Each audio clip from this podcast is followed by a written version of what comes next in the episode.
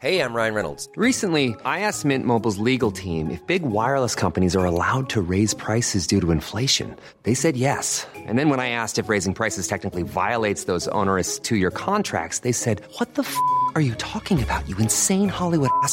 So to recap, we're cutting the price of Mint Unlimited from $30 a month to just $15 a month. Give it a try at mintmobile.com slash switch. $45 upfront for three months plus taxes and fees. Promo rate for new customers for limited time. Unlimited more than 40 gigabytes per month. Slows. Full terms at mintmobile.com. Brenda Peña y Manuel Zamacona están listos para actualizarte los hechos relevantes con la mirada fresca que los caracteriza. Bienvenidos a Noticiero Capitalino en Heraldo Radio 98.5 FM. Comenzamos. El número de pacientes hospitalizados por COVID se ha reducido en la Ciudad de México. Instalan módulos para la atención, valoración y diagnóstico de pacientes con síntomas de COVID-19. Llame el gobierno a posponer el festejo del Día del Padre con la campaña hashtag Está Padre Quedarnos en Casa. Se analiza la condonación de impuestos por pandemia en la Ciudad de México. Policías capitalinos entregan 50 mil cubrebocas a la población. Pese a la contingencia, continúa el trabajo de atención y protección hacia las mujeres.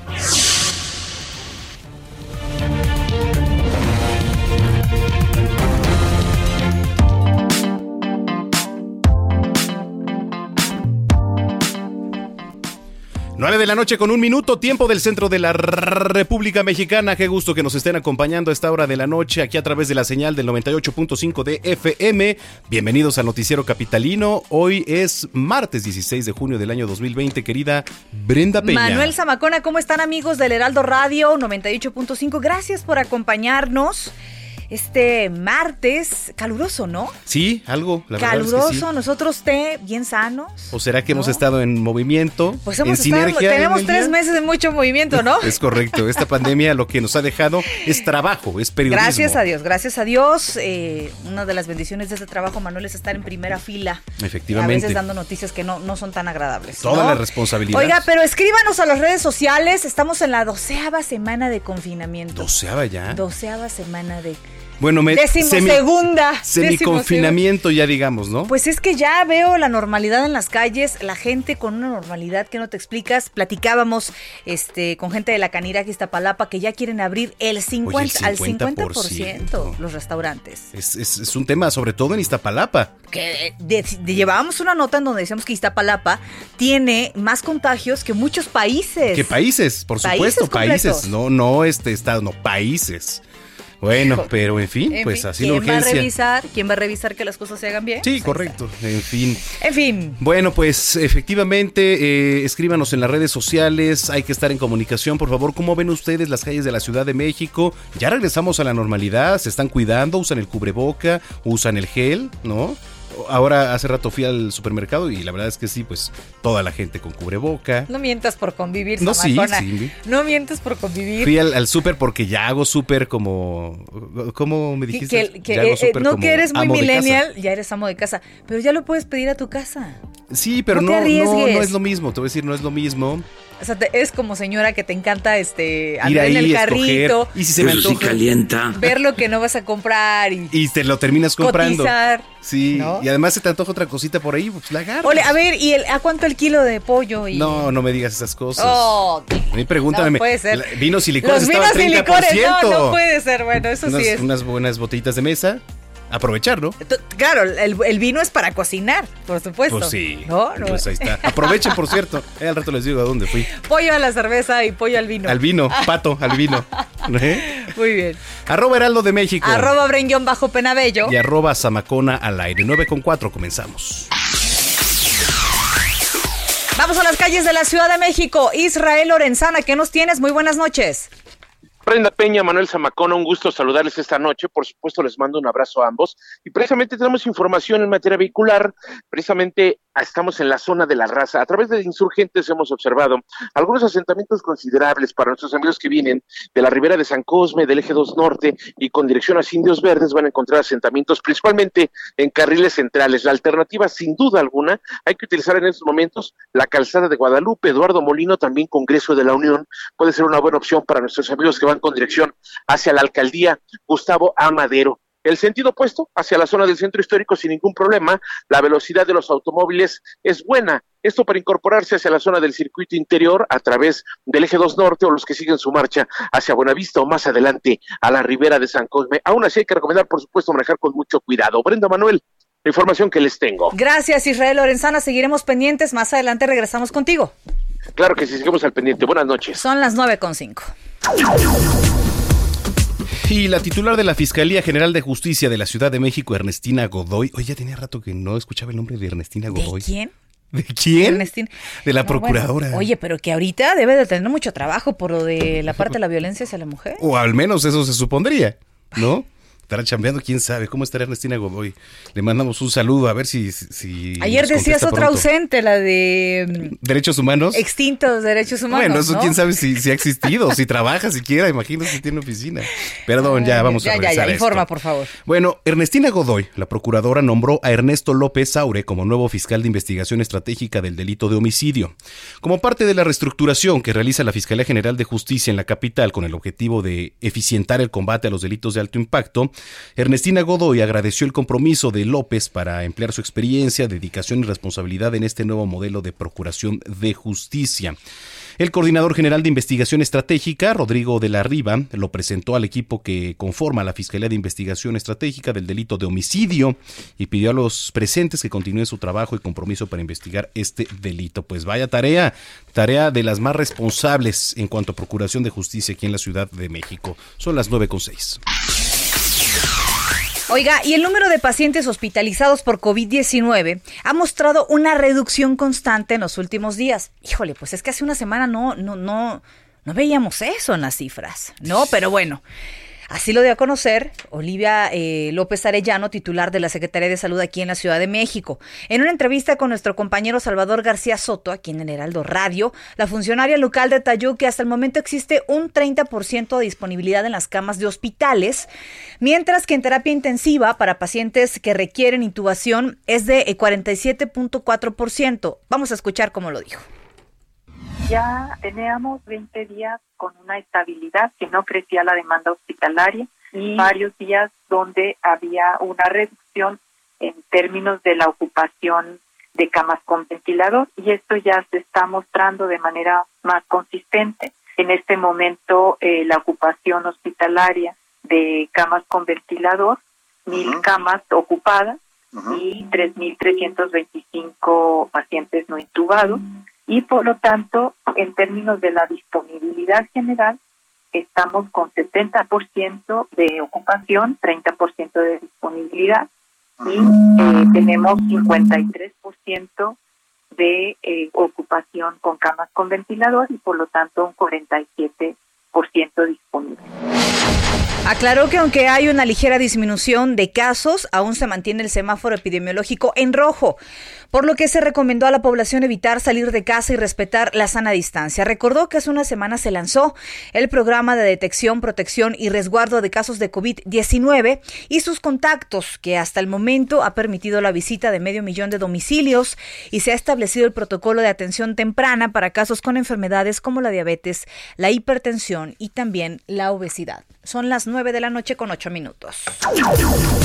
Mire, antes de continuar en estos momentos eh, en el Aeropuerto Internacional de la Ciudad de México, están arribando aquí a la Ciudad de México 54 connacionales que están eh, procedentes de China. No sabemos en qué estado, lo que sí es que han bajado de un avión y eh, pues todos con su debido protocolo, con mascarilla, con cubrebocas, está en estos momentos ofreciéndose una conferencia de prensa al interior del aeropuerto internacional. Más adelante, en unos eh, minutos, le vamos a llevar toda la información y por supuesto de qué se trata. Sí, porque se están dando declaraciones. Hay que recordar que hay una aerolínea mexicana que es la encargada, que tiene los aviones más grandes en, en nuestro país, ha ido y venido en varias ocasiones con este material quirúrgico y con estos cubrebocas, material especial para los médicos y las enfermeras por el COVID-19.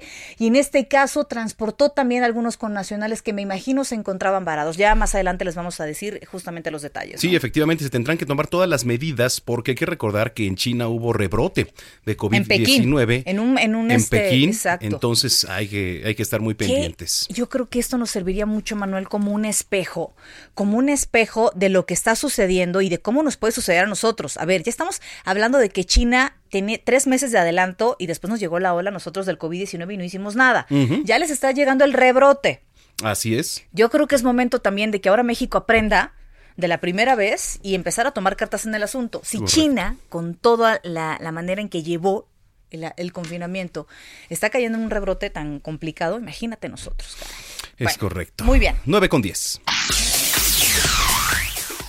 El gobierno capitalino informó que en colaboración junto con la iniciativa privada se instalaron siete módulos de selección, clasificación de pacientes en hospitales de la capital, con la finalidad de brindar atención, valoración, diagnóstico mediante reacción en cadena de la polimerasa y también orientación médica en el tratamiento de personas que presentan síntomas de COVID-19. Las estructuras de los módulos triaje fueron otorgadas por las fundaciones y empresas que participaron en la instalación de la unidad temporal COVID-19 en el centro City Banamex. Los módulos se encuentran ubicados en el Instituto Nacional de Cardiología, Jurisdicción Sanitaria de Tláhuac, Hospital de Joco, Centro de Salud Dr. José Castro Villagrana, el módulo triaje en la Central de Abasto y uno más en la Alcaldía de Xochimilco. 910. Y va a ser en agosto cuando comience la rehabilitación del CETRAM de Indios Verdes, que a diario recibe a un millón de personas. Esta rehabilitación nos platica y nos da más información nuestro querido compañero Carlos Navarro. ¿Cómo estás, Carlos? Buenas noches.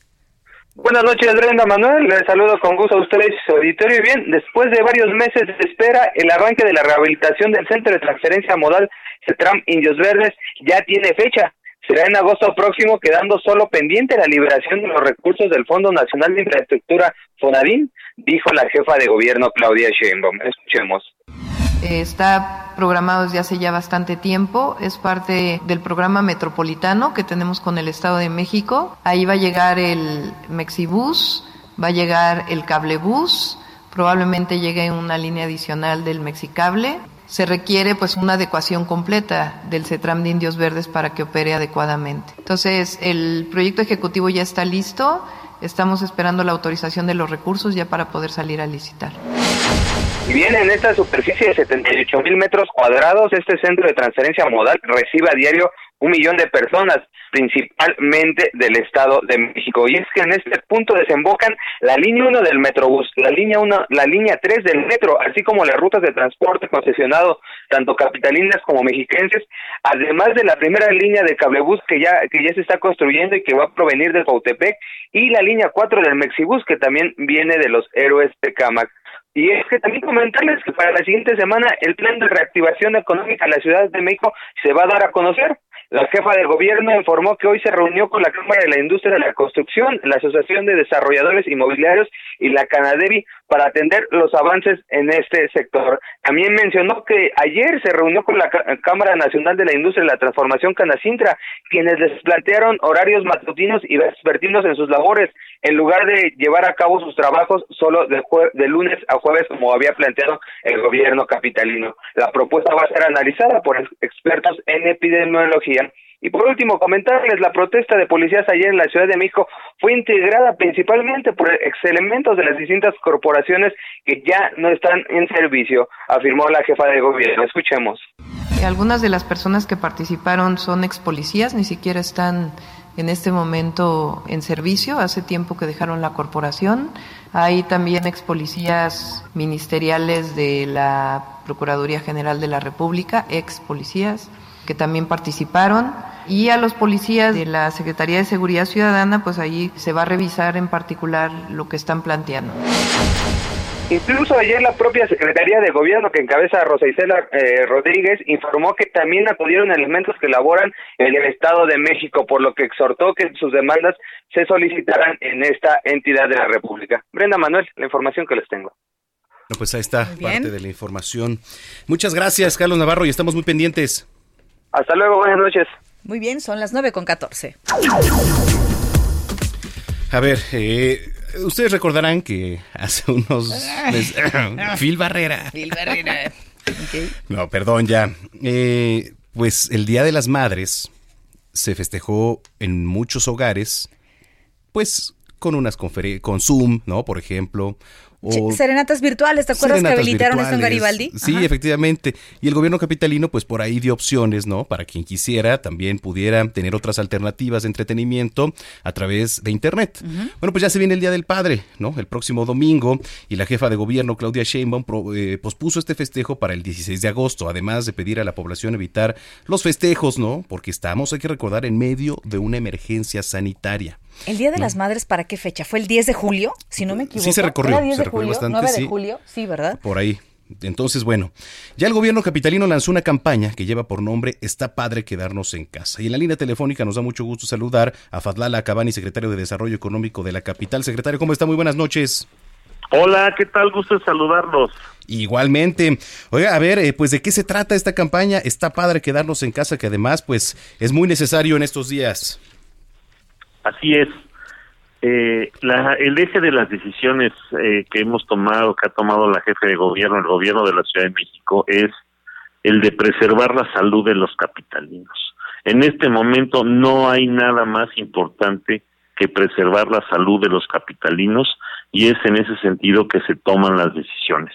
Por eso, así como se hizo el Día de la Madre, que del 10 de mayo se pasó al próximo 10 de julio, sí ya estarán abiertos algunos eh, los restaurantes para esa fecha eh, si es que eh, eh, la curva de contagio tiene esta tendencia hacia la baja bueno pues entonces el 10 de julio se festejará en los restaurantes de la Ciudad de México a la madre. Pero el día del padre que es este domingo que no se utilizan tanto los restaurantes lo que sí queremos resaltar es que primero hacer un llamado a toda la ciudadanía y así como hubo un, comportamiento ejemplar el Día de la Madre, eh, que, que, realmente, bueno, pues la, se festejó a la madre en los hogares, pero eh, la gente eh, no estuvo buscando restaurantes o, o, o, lugares para festejarla, sino que en los hogares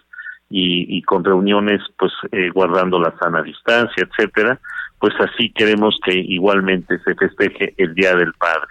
Entonces, eh, para el próximo domingo, que es Día del Padre, se va a pasar eh, para el día eh, domingo 16 de agosto, uh -huh. de tal manera que eh, festejemos igualmente quienes deseen hacerlo en algún restaurante, lo pueda hacer eh, con todas las garantías y comodidades que exige eh, pues las medidas sanitarias.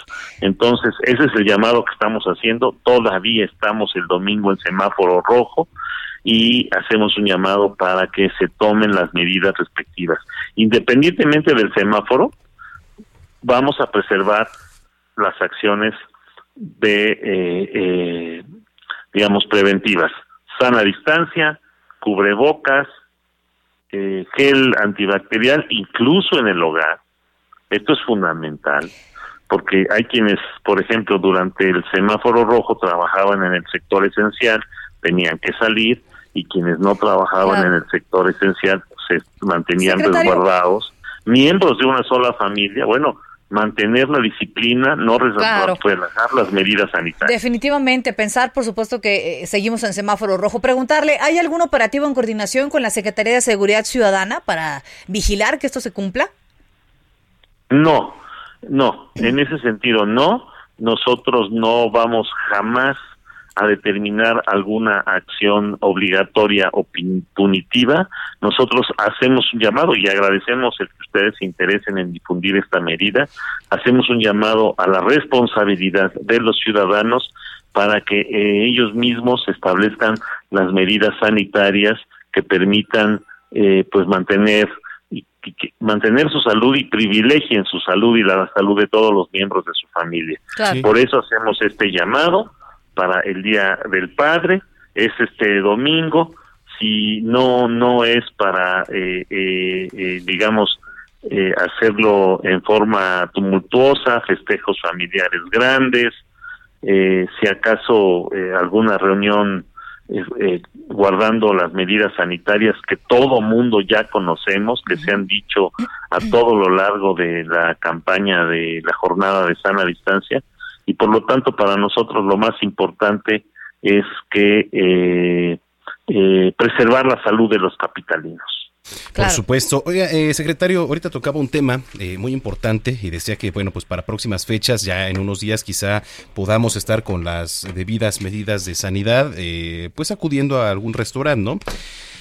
Hace rato, en la tarde, platicábamos con el titular de la Cámara Nacional de la Industria Restaurantera y de Alimentos Condimentados, la CANIRAC, y preocupa un tema, bueno, en lo particular, la verdad es que platicábamos, Brenda, en la alcaldía Iztapalapa, la alcaldía con más contagios que se ha dado, pues se pretende abrir hasta en un 50% los restaurantes. ¿Qué opina usted? ¿Lo ve viable, secretario? Bueno, los restaurantes van a abrir hasta el 40%. Y tienen que abrir con las medidas respectivas señaladas en el protocolo de apertura que ya eh, la propia Canirac y otras organizaciones de restaurantes, cafeterías y fondas se les ha eh, eh, comentado, diseñado, que, e incluso puedo señalar que se construyeron en forma conjunta. Como, eh, mire, nos hemos reunido prácticamente con todo el sector económico de la capital. Un servidor ha encabezado reuniones con todo el sector de la, de la capital para construir los protocolos.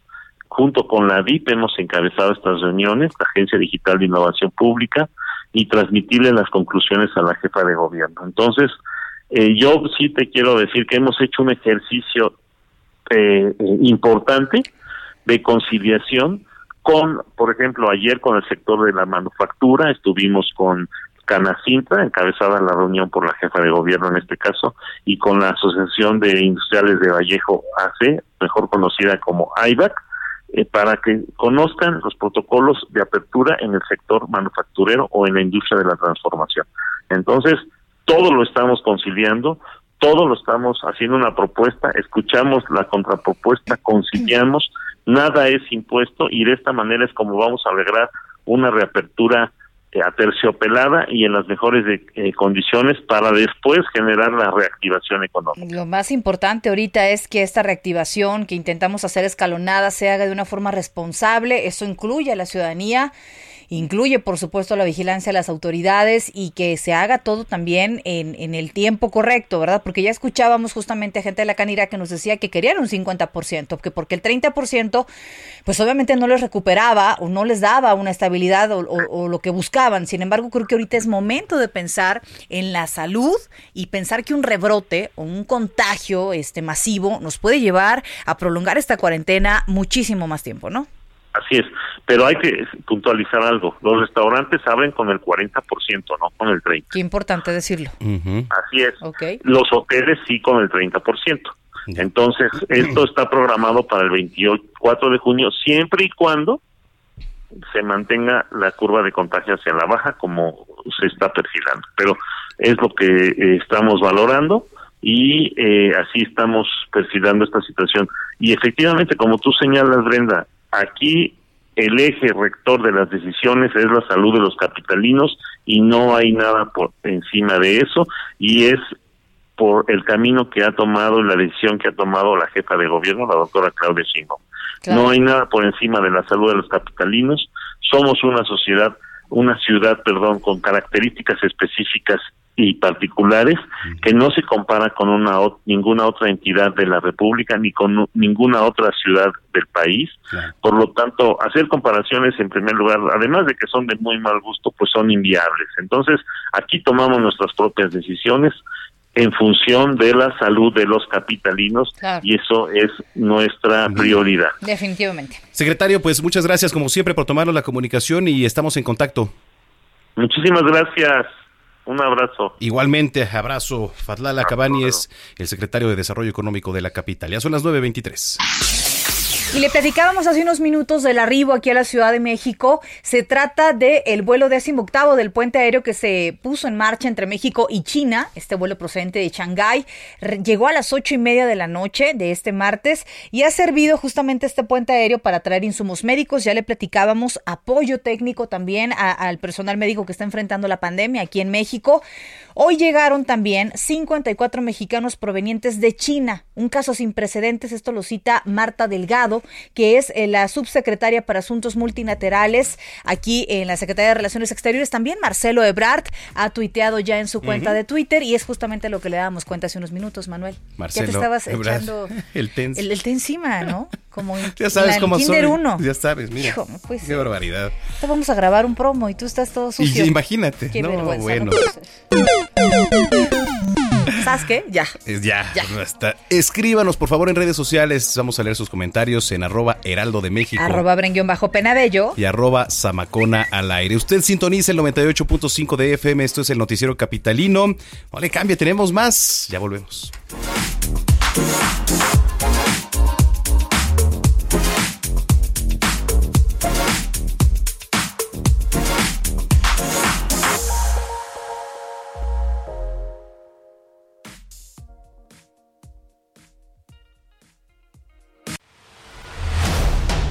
Continuamos después de un corte con las noticias más relevantes en las voces de Brenda Peña y Manuel Zamacona en el noticiero capitalino en Heraldo Radio 98.5 FM. Regresamos. Heraldo Radio. Regresamos con Brenda Peña y Manuel Zamacona al noticiero capitalino en Heraldo Radio 98.5 FM.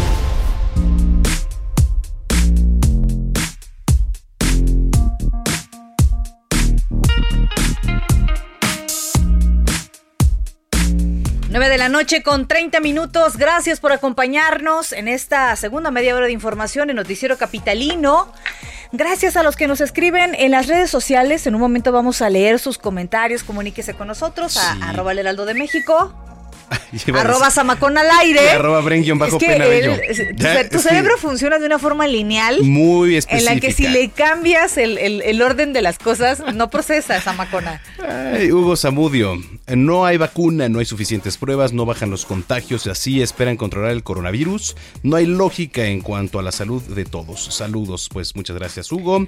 Mira, Juan Salvador, aún no se permite la apertura de iglesias, gimnasios, restaurantes. Pero ¿qué tal las manifestaciones? Bueno, eso sí es cierto. Es cierto. Saludos. Y si hoy el tráfico, pues estuvo más intenso, dice Joseph Alois. Muy pocos traen cubrebocas y muchos escupen en la calle. Ay, bueno. Oye, pero ¿no te ha es- tocado los de las vías del metro? No. Los, los gargajos Mira, ahí en yo las sí vías. creo que aquí es responsabilidad de todos. A mí me preocupa tremendamente. De entrada, pues el choque de declaraciones. Hoy la Canirac en Iztapalapa decía, vamos a abrir el 50%. Muy seguro, ¿no? Y ahorita Fatlala nos está Dice, diciendo no, que 40. no, que es el 40. Mm. Entonces, ahí habría que poner ojo por parte de la autoridad. Son muchísimos comercios, tiene que haber un operativo. Bueno, le vamos a dar seguimiento, a ver Sí, si no, aquí en el noticiero capitalino, a ver, pues, en, en qué caen, ¿no? Todo esto. Hijo, man. Yo la pensaría para ir a un restaurante. La verdad que la sí. pensaría. Mientras, para llevar todavía un ratito. Para llevar, la verdad. aguante, Sí, ¿no? aguante. Muy bien. En las calles de la capital, Israel Lorenzana, adelante. Muchísimas gracias. Pues ahora tenemos información para nuestros amigos que se desplazan en estos momentos a través de la zona del circuito interior procedentes de la avenida 608 y con dirección hacia la calzada general Ignacio Zaragoza. La circulación aceptable, ligeros asentamientos por los vehículos que se incorporan al aeropuerto, pero nada para abandonar esta arteria, ya que superando precisamente la zona del eje 1 norte en su tramo fuerza aérea, la circulación mejora con dirección hacia Churubusco. El sentido opuesto a buena velocidad de la circulación, algunos asentamientos para incorporarse, ya lo decíamos, a la avenida 608, esto con dirección hacia la zona de Aragón, pero de igual forma nada para pensar en alternativas, superando este punto la circulación mejora hacia la zona de la calzada de Guadalupe y la calzada de los misterios. Brenda Manuel, la información que les tengo. Gracias, Israel. Ambos te mandamos un abrazo. Un abrazo. Muchísimas gracias, muy buenas noches. Eso. 933. Oiga, la Fiscalía General de Justicia de la Ciudad de México, encabezada por Er- Ernestina Godoy Ramos, afirmó que la contingencia sanitaria no ha interrumpido el trabajo de la atención y protección hacia las mujeres, que eh, se elabora bajo un estricto seguimiento de los casos. Y Godoy Ramos señaló que a partir del confinamiento la institución a su cargo generó nuevas estrategias de comunicación y también de acercamiento a los servicios institucionales a la población con acciones eh, focalizadas en las mujeres, en las niñas, niños y también adolescentes. Enfatizó que la institución cuenta con la Dirección de Atención a Víctimas, la Dirección de Centros de Justicia para Mujeres en la Ciudad de México, en donde se atiende la violencia de género con enfoque multidisciplinario. Al ofrecer atención integral psicológica, el trabajo social, la orientación jurídica, entre otros, Godoy puntualizó que con la crisis sanitaria la Fiscalía General de Justicia aumentó la atención mediante la línea telefónica y eh, se reformó el sistema de denuncia digital. Mira, la verdad es que impreso y en esta nota pues suena muy bien. Lo importante es verlo en los hechos, lo importante de esta fiscalía que fue creada justamente para tratar la violencia de género, la cual, en la cual encabeza Ernestina Godoy, es más que un trabajo de escritorio, Manuel, es un trabajo de ir a la calle, escuchar a las víctimas y procesar a la gente culpable. De eso se trata. Digo, en papel suena muy bonito, pero habría que ver cuántos detenidos hay, cuántos casos, cuánta gente ha sido atendida, cuántas mujeres. Las cifras son las que nos dicen. Es difícil por el tema de las denuncias. Definitivamente. No pero denuncia la gente. Pero estás hablando entonces de que no hay una certeza de, de que una mujer que esté sufriendo violencia y denuncie es atendida cómo, mediante qué, cuáles son las cifras que hay. Sí, no, no, no, no puede haber más que la cifra de denuncia. esta fiscalía es nueva, nuevecita. Y esta situación de la pandemia puso en riesgo a muchas mujeres que sufren violencia y que se encuentran además con sus agresores encerrados en casa. Correcto. Sería muy interesante añadir cifras de cuántos casos llevan atendidos y cuántas mujeres han sido atendidas en este punto de violencia. Son las 9.35. Bueno, a ver, cifras rápidamente. Con corte a este martes 16 de junio, el gobierno capitalino informó que ayer se registraron 11 fallecimientos por COVID-19. Con esto la cifra hasta el momento es de 4.664 defunciones. Respecto a los casos confirmados de COVID-19 en la capital, se tiene un acumulado de 37.503. Esto contempla los 624 contagios de las últimas 24 horas. En la República Mexicana, han muerto 18.310 personas a causa de COVID-19. Hay 154.863 casos confirmados, de los cuales 21.159 están activos. Así que bueno, pues para nada esto va en decadencia. Así que a cuidarse. 936. En el noticiero capitalino nos importa todo lo que tenga que ver con el ser humano. Y la salud mental aquí tiene su espacio. El diván de flor. Una inmersión profunda a la psique humana. Con Flor Arreola. El Heraldo Radio. 98.5. Queridísima Flor, ¿cómo estás? Muy buenas noches. Muy bien, muchísimas gracias. Y ustedes, guapísimos, se ven guapísimos. Ay, muchísimas Aquí los gracias. estoy viendo. ¿Qué te tomas, Flor? ¿Qué te tomas, caray? Ay, pues es la verdad, esa es la verdad. Oye, cuéntanos, ¿de qué vamos a platicar hoy? Pues bueno, mira, me gustaría muchísimo este platicar sobre el tema que abrimos la semana antepasada, darle cierre. Yo sé que el fenómeno del suicidio, ay, escucho un poco fuerte la música. Este, el fenómeno del suicidio es un tema este muy amplio, muy Sí. extenso y no terminaríamos nunca de hablarlo porque hay muchos factores que lo detonan. Pero bueno, estuvimos hablando que tiene una línea histórica y que hoy, gracias a los avances y a todo el trabajo que se ha hecho y estudios, sabemos que está implicados pues aspectos neurobiológicos, trastornos psiquiátricos, ansiedad, lo que es el bullying, el ciberbullying, lo que acabas de comentar, lo que es la violencia de género, el desempleo, que hoy tenemos un gran, gran, gran, gran margen de desempleo, eh, la cuestión de las catástrofes como la que estamos viviendo ahorita, una crisis, una pandemia. Y bueno, yo lo que quiero tocar hoy aquí para poder cerrar este tema es que nosotros como sociedad tenemos muchísima responsabilidad en lo que sucede con el fenómeno del suicidio. Y tenemos mucha responsabilidad, pero también podemos ayudar muchísimo. Y bueno, aquí, aquí vamos a lo que quiero abordar en la familia necesitamos seguir trabajando con nuestros hijos, con nuestra familia, seguir trabajando la comunicación, los discursos, las etiquetas, los mensajes que enviamos a través del diálogo con nuestra familia, porque nosotros vamos derramando ciertos aspectos importantes ahí y eso es lo que se va quedando instalado en la mente de la gente.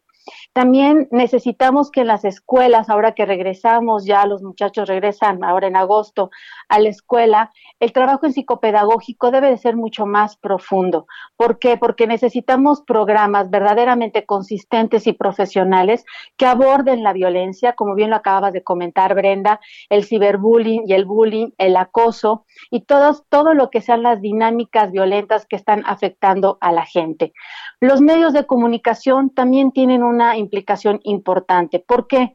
Porque son ellos los que nos informan, los que nos educan a través de sus programas. Y hay que cuidar mucho pues lo que sucede a veces en los programas de revista, en las novelas o en los realities.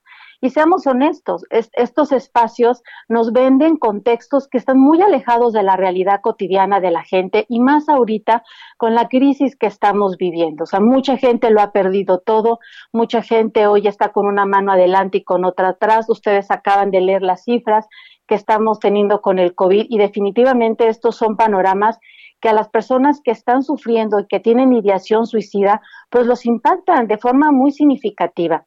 Cuidar los semáforos sociales, que en algún momento lo platiqué con ustedes, que tiene que ver con estas etiquetas. Como ya tienes 40, ya deberías de estar haciendo esto. Como tienes este trabajo, ya deberías de estar ganando lo otro. Eh, no cuentas con, con ciertas este, características físicas, no vives en cierta colonia, no accedes a ciertas escuelas. Y todavía esto sumémosle lo que estamos viviendo ahorita, que es el fenómeno del racismo, la xenofobia, el clasismo y la marginación. Fenómenos que están también construidos eh, bajo, más bien sobre creencias, percepciones, toda una cuestión cultural, donde las personas eh, deciden que unos pueden y otros no, que de acuerdo a tus características físicas o al color de tu piel, si puedes tener acceso o no, que si mides tanto o si pesas tanto o si tienes ciertas características físicas, si eres rubia o eres güera o eres morena. Entonces, todo esto, todo esto nosotros lo hemos ido construyendo. Claro que las instituciones, y bien lo decías, este, Brenda, las instituciones tienen una gran responsabilidad y nos tienen que entregar cifras y nos tienen que decir qué están haciendo. Yo también me preguntaría qué están haciendo las instituciones que atienden el fenómeno del suicidio.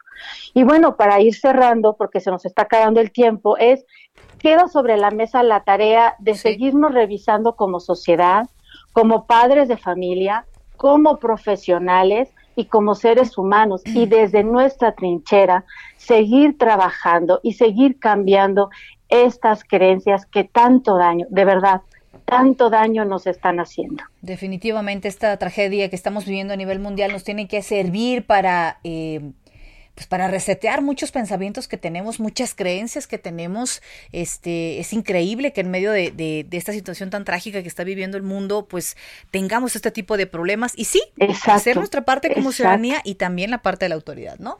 Exactamente, porque si no, entonces, ¿qué mundo estamos construyendo? ¿De qué sirvió este aislamiento que tanto se trabajó y tanto lo trabajaron ustedes, programa tras programa, me consta, porque yo los escucho cada noche, Gracias, pidiéndole a la ciudadanía que cambiemos, que rectifiquemos, que analicemos. Entonces, básicamente, lo que hoy estamos viviendo y lo que es la violencia en todas, todos sus perfiles, también somos nosotros responsables. Así es, totalmente. Te mandamos un abrazo, querida Flor. Igualmente, descansen, que pasen una excelente semana y saludos a todos en cabina. Igualmente. Gracias, Flor Arreola, ya son las 9.42. Este, ¿tienes acta de nacimiento? Tengo acta de nacimiento, sí tengo acta de nacimiento. ¿La tienes? Sí, sí la tengo. Sí, ah, bueno, pero muchas personas no la tienen.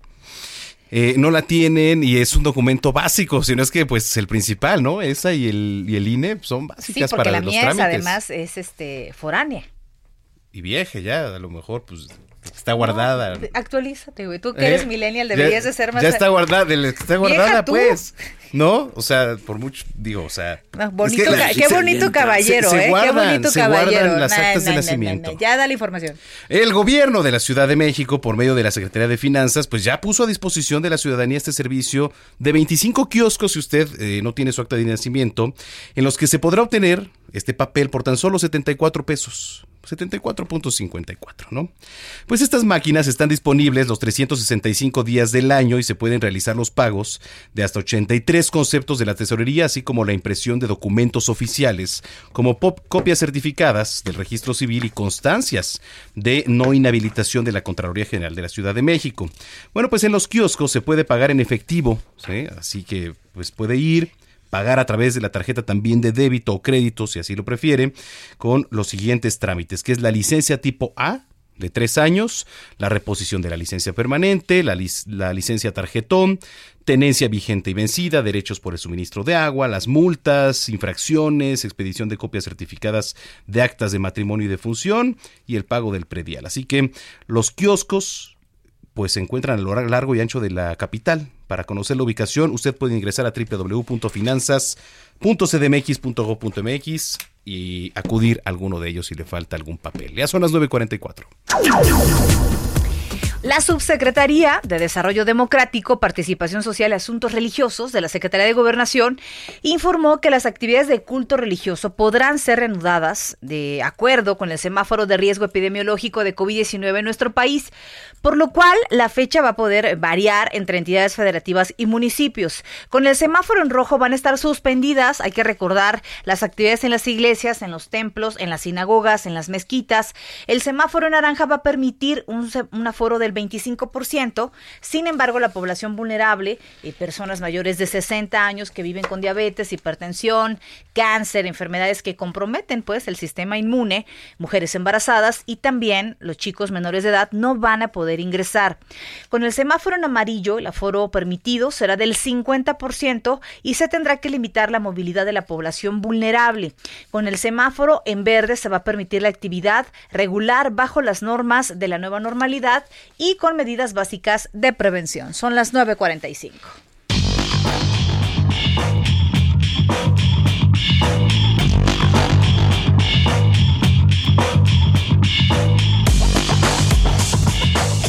El maestro Roberto San Germán en la línea telefónica. ¿Cómo estás, Robert? ¿Qué tal, mi querido Manuel, mi querida Brenda, gente que nos sintoniza, cómo se encuentran esta noche? Pues bueno, ya vamos a hablar de los deportes, como bien dice mi querido Manuel, y vamos a hablar primero del abierto de los Estados Unidos, el famoso US Open. Adiós, US Open. No, sí va a haber, afortunadamente, sí vamos a tener el gobernador de Nueva York, el señor Andrew Cuomo, hoy dio la orden de que sí se puede jugar. Las fechas previstas son del 31 de agosto al 13 de septiembre allá en el barrio de Queens, en el complejo de, que se llama Billie Jean King, en Cochindeo. Va a ser este torneo, pero con la cuestión de que simplemente no va a haber público. Pues sí, es que esta, esta, tendencia es en todos los deportes, ¿no? O sea, Oye, entonces, es... ¿cómo será la parte de la recuperación económica? Porque ahí está lo interesante. Mira, yo creo que ya cuando lo vio, sobre todo el gobernador de Nueva York, que lo ha hecho muy bien, porque este hombre tuvo un, en, los primeros momentos de la pandemia del COVID-19 en Nueva York, estaba acabando con el Estado, muchos contagiados, porque sabemos que mucha gente utiliza el metro para moverse a Nueva York, pues este hombre hizo cosas interesantes y yo creo que lo que quiere él es también llevar un poco como regresar a esta normalidad con este tipo de eventos, pero desgraciadamente me imagino que le va a inyectar dinero el Estado para poder pagar la bolsa, para poder pagar algunas otras cosas con los organizadores y que ya no pierdan tanto dinero. Yo creo que lo prefieren jugar, aunque no haya público, pero sí va a ser televisado, ¿sí? sí claro. A que no tengas nada. Y el tema de las apuestas también, pues por ahí es un este es un plus, ¿no? Claro. No. Sí, sí, sí, es un, es un mercado muy fuerte el que tienes, porque hay que decirlo, imagínense qué tanto le pegó en México a las apuestas a una empresa que está en el norte, que era dueña de los cholos de Tijuana, uh -huh. que ya vendía al Querétaro. No, bueno, no, Imagínate. no, no. Y estamos Nada hablando... más para que nos demos una idea, ¿eh? Sí. ¿Mándame? Y cuando hablamos de, de, un US Open, de un abierto de tenis, estamos hablando de un deporte que de entrada sabemos cuánto te va a costar el, el boleto. O sea, estás hablando de sí. miles de dólares. Exactamente, además un, un, un, torneo que es de los cuatro grandes, ¿no? Como es Wimbledon, como es Roland Garros, como es el de Australia, en Estados Unidos, y bueno, como dice, sí se va a poder jugar simplemente sin público y nos vamos a tener que acostumbrar lo que queda del 2020 y yo creo que alguna parte del 2021 sin tener a gente en las gradas. Oye, mucho mexicano. Fíjate que yo tuve oportunidad de ir hace un par de años y mucha gente de Monterrey y mucho árabe, pero también me encontré mucho mexicano, ¿eh? Ya sabes, con perrito en bolsa LB. perrito en bolsa LB, entonces. Sí. Sí, sí, sí, sí, sí, es, la verdad es que es un deporte muy padre y también verlo en vivo y sobre todo pues es, es muy caro, como dices tú, ahora sí que es la crema ¿no? En la, crema de la sociedad la que puede ir a estos eventos. La verdad, son bastante, bastante caros. Pero bueno, dejamos un ratito el tenis de lado y vámonos. No, no, no, bueno. Sí, sí, ya. Sabemos a los niveles. Ya, dilo, dilo. ¿no? Cabreta, ¿eh? Sí. O sea, ya, o sea, ¿qué tal? La humilde, ¿no? La humilde. Ah, yo fui de gorrita Sí, café. sí, sí. Yo, yo pues dije, no, bueno, pues ya está. No, Yo no, con, no. con No, no, trabajos ¿qué voy a. eh? Los con, pone. con tra- con trabajos vamos al Alfredo Harp. No, Ay, este, pedimos fiados los tacos de cochinita. O sea, es lo que te iba a decir. Estoy invitándole tacos de cochinita cuando Yo- le dan caviar, mi hermano. Sí, no, bueno, ahora sí que te digo, eh. No, no, no, no, ya ni modo. Este, las quesadillas son con queso, ¿no? Pero bueno, oigan, y hablando del fútbol mexicano, de este famoso eh, fútbol de estufa, en donde empiezan a haber cambios, se dio un cambio muy interesante, sobre todo en la portería del Toluca, porque durante 10 años el señor Talavera había sido el portero titular y además el capitán, y Alfredo Talavera se va a la frontera norte, se va con los Cholos de Tijuana, y el equipo de Toluca se trae al portero que era de Tijuana, al señor Gibran Lahud, que va a jugar ahora en la capital mexiquense, es un préstamo por un año, vamos a ver cómo le va, y hay que decir también las cosas como son, señores, aquí la situación tiene que ver porque durante algún tiempo se dijo que Talavera estuvo manejando el vestidor y le costó la chamba a Cristante y yo creo que Chepo de la Torre dijo, antes de que me suceda a mí, te vas, compadre, un ratito. Ándale, bueno, pues a ver cómo le va, ¿no? Ahora ahí a- al buen Talavera.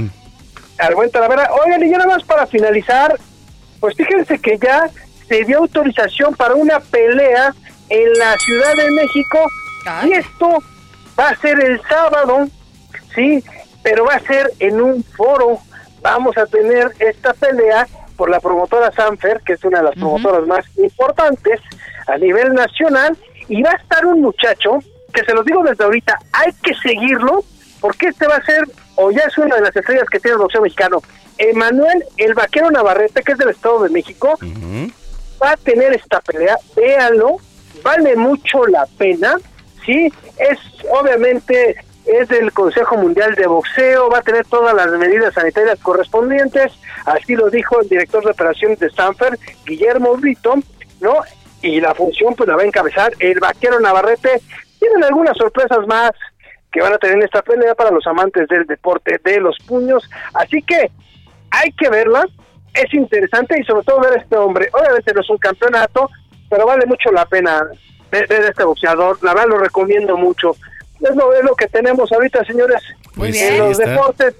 Ya, ya, ya no podemos hablar de más deportes, mi tío Manuel, No. después de lo que nos hicieron el No, ya, ya. Hoy por hoy nos retiramos, querido Roberto San Sí, ya, ya, al rato voy a tener que hablar de cricket y cosas así. Sí, ¿no? sí, sí. Polo. De De polo. golf, De de golf. ¿no? Este, sí, Golf. sí, sí. Bueno, ta- también eh, le gustan los toros a Brenda Peña, Ah, igual que un sí, servidor. aguanté como las valientes. ¿o Sí, no? sí, sí, hemos ido a, la Plaza México, No, o sea, sí, sí. Yo hoy nos De retiramos mundo, ¿eh? De mundo. con nuestra humildad, Roberto San Germán. No, no, no, mi hermano. Se ve que esa humildad está por todos lados en ese noticiero, ¿eh? en fin, este, Bueno, oye, la verdad es que bueno. yo no, yo no creo en eso de achicarse para que los demás se sientan bien. No, bueno, está bien, mis compañeros fifís, ahí nos vemos. No se sientan agredidos, compañeros varones. Ustedes valen, ustedes valen y valen mucho. Bueno, ya. Abrazo, querido. Que nos, va- nos vamos ya con la chairita. Pasen buena noche. Ay, qué miedo. Bueno, pues ahí está Roberto San Germán. Muchas gracias. Te luciste. deportes. ¿Cómo dice Andrés Manuel? Te luciste. Te luciste. Te luciste. Sí, para algo así ¿No? dice. Pero bueno. Ah, te rayaste. Ah, te raya. Así mero, así mero. Qué bárbaro. Ay, este, bueno, no, ya vámonos con algo de musiquita, ¿no? Pues ya. ¿Cómo, ya? De tres, sí, ya, pues, despedir, estamos. ¿Con qué nos vamos a ir. Samacón? A ver. Mira, eh, celebramos el cumpleaños número 23 de esta canción que significó la internacionalización del grupo inglés The Verve, publicada en el disco Hurvans Oye, muy Hymns. buena. Eh, y escuchamos Vider Sweet Symphony. Entonces, Muy buena, ¿eh? Buena elección, querido Jerry Villela. Así es. ¿Qué será de Jerry Villela? ¿Todo existirá? Sí, sí, ¿verdad? Mi querido Jerry. Ya ni me acuerdo de ti, querido. Jerry, por si favor, comunícate foto. con nosotros. Eso sí calienta. Su copita de vino, escribiendo, ¿no? Querido. Jerry, te mandamos un abrazo. Unas uvas así. Este- ¿Cómo, cómo estará? Sí, Un ¿verdad? quesito. Un quesito. Ay, qué rico. Rico. Bueno, pues En gracias fin. por habernos acompañado en Noticiero Capitalino. Que pasen muy buenas noches. Si Dios quiere, nos escuchamos mañana, Manuel. Claro que sí, pásenla bien.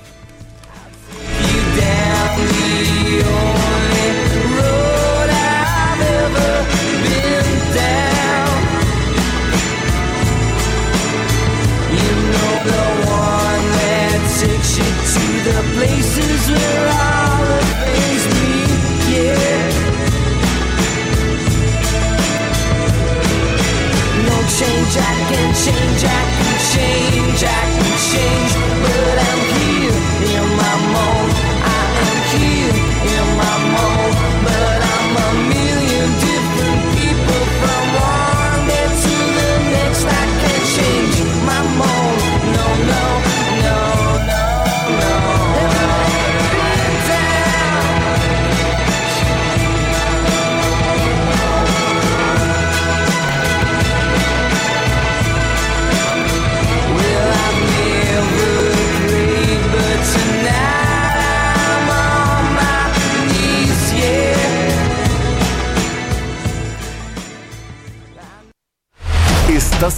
con las noticias más relevantes que acontecen en la metrópoli. No te pierdas la próxima emisión de Noticiero Capitalino con Brenda Peña y Manuel Zamacona. Hey, it's Paige DeSorbo from Giggly Squad. High quality fashion without the price tag. Say hello to Quince. I'm snagging high-end essentials like cozy cashmere sweaters, sleek leather jackets, fine jewelry, and so much more. With Quince being 50 to 80% less than similar brands. And they partner with factories that prioritize safe, ethical, and responsible manufacturing. I love that. Luxury quality within reach. Go to quince.com slash style to get free shipping and 365 day returns on your next order. Quince.com slash style.